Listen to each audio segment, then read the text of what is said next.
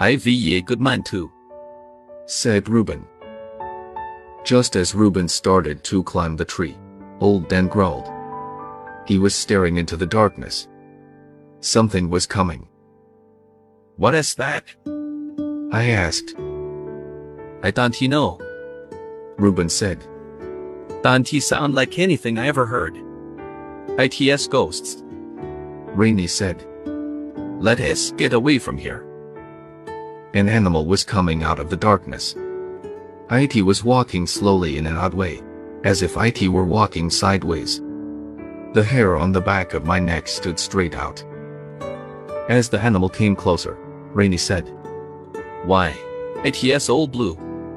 How did he get loose? IT was a big blue tick hound. Around his neck was a piece of rope about three feet long. One could see that the rope had been gnawed into. The frayed end had become entangled in a fair-sized dead limb. Dragging the limb was what made the dog look so odd. I felt much better when I found out what IT was. The blue tick hound was like the Pritchards, mean and ugly. He was a big dog, tall and heavy. His chest was thick and solid. He came up growling. The hair on his back was standing straight up.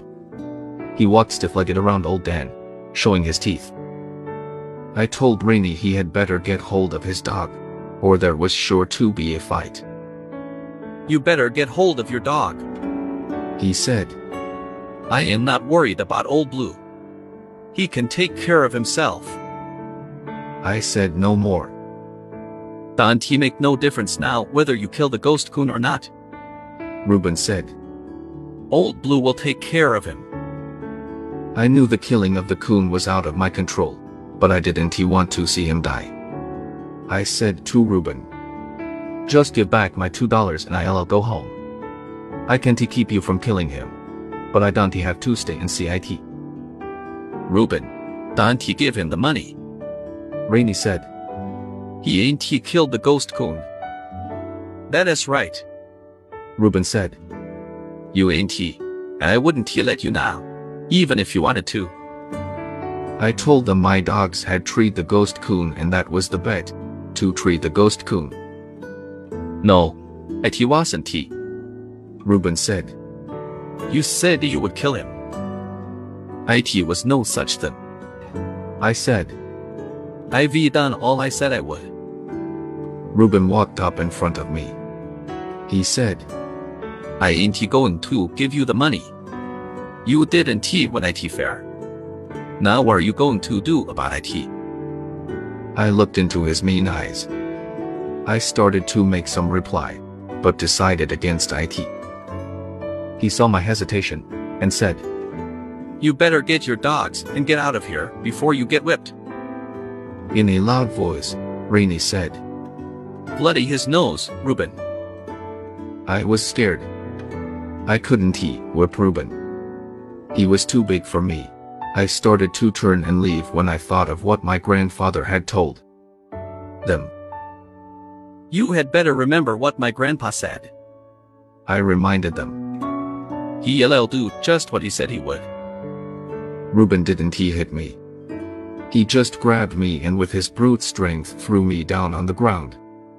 He had me on my back with my arms outspread. He had a knee on each arm. I made no effort to fight back. I was scared. If you say one word to your grandpa about this, Reuben said, I'll catch you hunting some night and take my knife to you. Looking up into his ugly face, I knew he would do just what he said. I told him to let me up and I would go and not say anything to anyone. Don't you let him up, Reuben. Rainey said. Beat the hell out of him, or hold him and let me do it. He. Just then I heard growling, and a commotion off to one side. The blue hound had finally gotten a fight out of Old Dan. Turning my head sideways, I could see them standing on their hind legs, tearing and slashing at each other. The weight of the big hound pushed Old Dan over. I told Reuben to let me up so we could stop the fight. He laughed.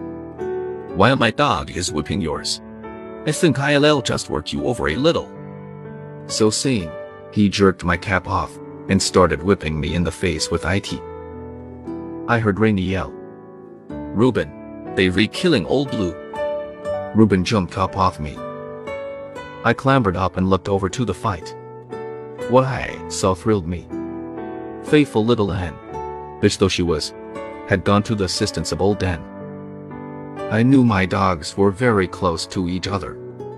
Everything they did was done as a combination, but I never expected this. It is a very rare occasion for a bitch dog to fight another dog, but fight she did. I could see that little Anne's jaws were glued to the throat of the big hound. She would never loosen that deadly hold until the last breath of life was gone. Old Dan was tearing and slashing at the soft belly. I knew the destruction his long sharp teeth were causing. Again Rainey yelled. Reuben, they re-killing him. They re-killing Old Blue. Do something quick. Reuben darted over to one side, grabbed my axe from the ground, and said in a loud voice, ILL kill them damn hounds. At the thought of what he was going to do with the axe, I screamed and ran for my dogs.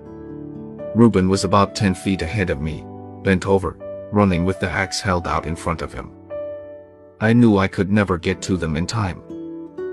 I was screaming. No, Reuben, no. I saw the small stick when IT whipped up from the ground. As if IT were alive, IT caught between Reuben's legs. I saw him fall. I ran on by. Reaching the dogfight, I saw the big hound was almost gone. He had long since ceased fighting.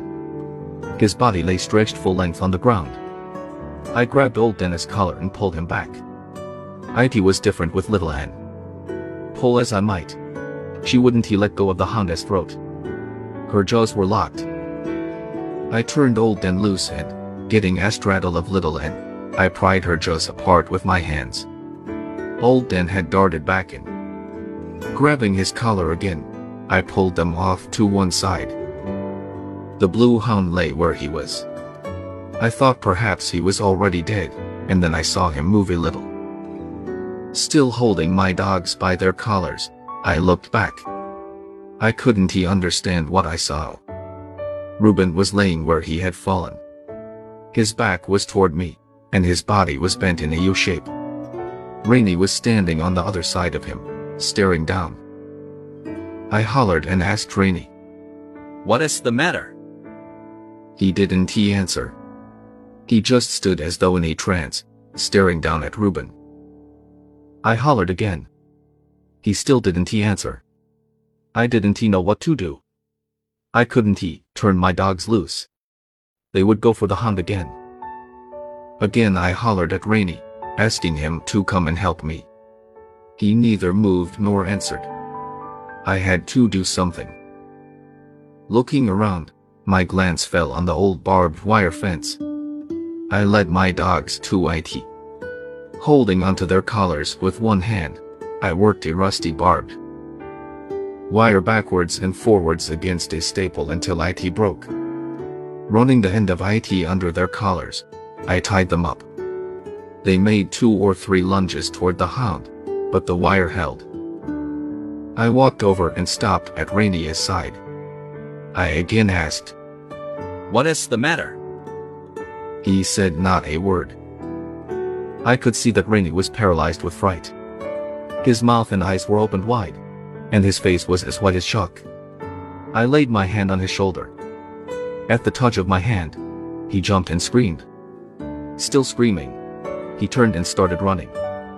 I watched him until he disappeared in the darkness. Looking down at Reuben, I saw what had paralyzed Rainey. When Reuben had tripped, he had fallen on the axe. As it entered his stomach, the sharp blade had sunk to the eye of the double-bitted axe. Turning my back to the horrible sight, I closed my eyes. The muscles in my stomach knotted and jerked. Nauseating sickness spread over my body. I couldn't he look at him. I heard Reuben whisper. Turning around, I knelt down by his side with my back to the axe. I couldn't he understand what he was whispering. Kneeling down closer, I heard and understood. In a faint voice, he said, Take IT out of me. I hesitated. Again he pleaded. Please, take IT out of me.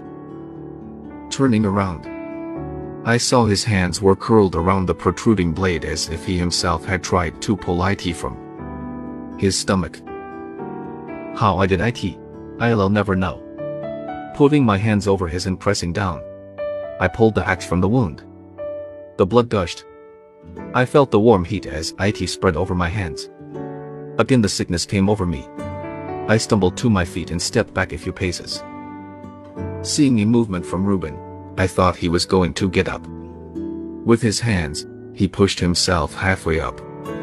His eyes were wide open, staring straight at me. Stopping in his effort of getting up, still staring at me, his mouth opened as if to say something. Words never came. Instead, a large red bubble slowly worked its way out of his mouth and burst. He fell back to the ground. I knew he was dead. Scared, not knowing what to do, I called for Rainey. I got no answer. I called his name again and again. I could get no reply. My voice echoed in the darkness of the silent night. A cold chill ran over my body. I suppose it is natural at a time like that for a boy to think of his mother. I thought of mine. I wanted to get home. Going over to my dogs, I glanced to where the blue hound was. He was trying to get up. I was glad he wasn't he dead. Picking up my lantern, I thought of my ex. I left IT. I didn't care if I never saw IT again. Knowing I couldn't turn my dogs loose, I broke off enough of the wire to lead them. As I passed under the branches of the bur oak tree, I looked up into the dark foliage. I could see the bright eyes of the ghost coon. Everything that had happened on this terrible night was because of his very existence. But it wasn't his fault. I also knew he was a silent witness to the horrible scene. Behind me lay the still body of a young boy. On my left a blue tick lay torn and bleeding. Even after all that had happened, I could feel no hatred for the ghost coon and was not sorry I had let him live. Arriving home, I awakened my mother and father. Starting at my grandfather Ismail, I told everything that had happened. I left nothing out. My mother had started crying long before I had completed my story. Papa said nothing, just sat and listened. When I had finished, he kept staring down at the floor in deep thought. I could hear the sobbing of my mother in the silence. I walked over to her. She put her arms around me and said, My poor little boy. Getting to his feet, Papa reached for his coat and hat. Mama asked him where he was going. Well, I'll have to go up there. He said, I am going to get Grandpa. For he is the only man in the country that has authority to move the body. Looking at me, he said, You go across the river and get old man Lowry. And you may as well go on up and tell the Bufords. 2. Tell them to meet us at your grandfather's place. I hurried to carry the sad message. The following day was a nasty one. A slow, cold drizzle had set in. Feeling trapped indoors, I prowled from room to room. I couldn't understand why my father hadn't come back from the Pritchards. I sat by the window and watched the road. Understanding my feelings, Mama said. Billy, I wouldn't worry. He'll be back before long. It takes time for things like that. I know. I said. But you would think he would be been back by now. Time dragged slowly by. Late in the afternoon, I saw Papa coming. Our old mule was jogging along. Water was shooting out from under his feet in small squirts at every step. Papa had tied the halter rope around the mule's neck. He was sitting humped over, with his hands jammed deep in the pockets of his patched and worn mackinaw. I felt sorry for him. He was soaking wet, tired, sleepy, and hungry. Telling Mama. Here he is. I grabbed my jumper and cap, and ran out to the gate and waited.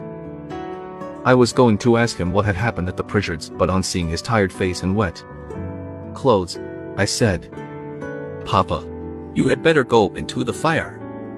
I'll take care of the mule, and do the feeding and milking. That would be fine. He said. After doing the chores, I hurried to the house. I couldn't wait any longer. I had to find out what had happened. Walking into the front room, I saw my father had changed clothes. He was standing in front of the fireplace, drinking coffee. Boy, that is bad weather, isn't it? He said. I said it was, and asked him about Reuben. We went to the old tree and got Reuben's body. Papa said. We were on our way back to the Pritchards when we met them. They were just this side of their place. They had started to look for him. Rainey had been so dazed when he got home. They couldn't make out what he was trying to tell them. But they knew it must have been something bad. They wanted to know what had happened. I did my best to explain the accident. It hit old man Pritchard pretty hard. I felt sorry for him. Mama asked how Mrs. Pritchard was taking it. Papa said he didn't he know as he never did get to see any of the women folks. He said they were the funnest bunch he had ever seen. He couldn't he understand them. There wasn't he one tear shed that he could see. All of the men had stayed out at the barn. They never had been invited in for a cup of coffee or anything. Mama asked when they were to have the funeral. They have their own graveyard right there on the place. Papa said. Old man Pritchard said they would take care of everything. And didn't he want to bother people? He said it was too far for anyone to come. And it was bad weather, too. Mama said she couldn't he help feeling sorry for Mrs. Pritchard, and wished they were more friendly. I asked Papa about Rainey. Papa said. According to what old man Pritchard said, Rainey just couldn't he seem to get over the shock. They were figuring on taking him into town to see the doctor.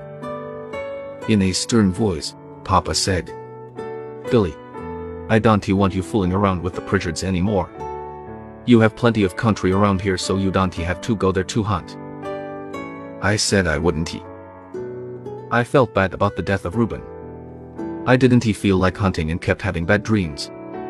I couldn't forget the way he had looked at me just before he died. I moped and wandered around any days. I wanted to do something but didn't he know what he was. I explained my feelings to my mother. She said, Billy, I feel the same way and would like to do something to help. But I guess there is nothing we can do. There are people like the Pritchards all through the hills.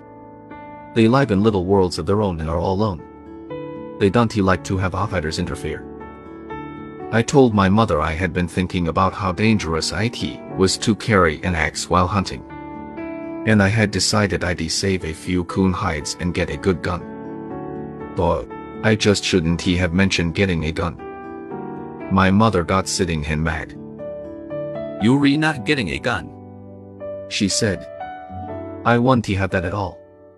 I told you a long time ago you could have one when you were 21 years old. And I mean just that. I worry enough with you out there in the hills all hours of the night, running and jumping. But I couldn't he stand it if I knew you had a gun with you. No, sir. You can't just forget all he done. Yes, Mama. I said, and sulked off to my room. Lying on my bed, still trying to figure out what I could do to help, I glanced over to the wall. There, tied in a small bundle, was just what I needed. Some time back my sisters had made some flowers for decoration day. They had given me a small bouquet for my room. Taking them down, I could see they had faded a little, and looked rather old. But they were still pretty. I blew the dust off and straightened the crinkled petals. Putting them inside my shirt, I left the house. I hadn't he gone far when I heard something behind me. I he was my dogs.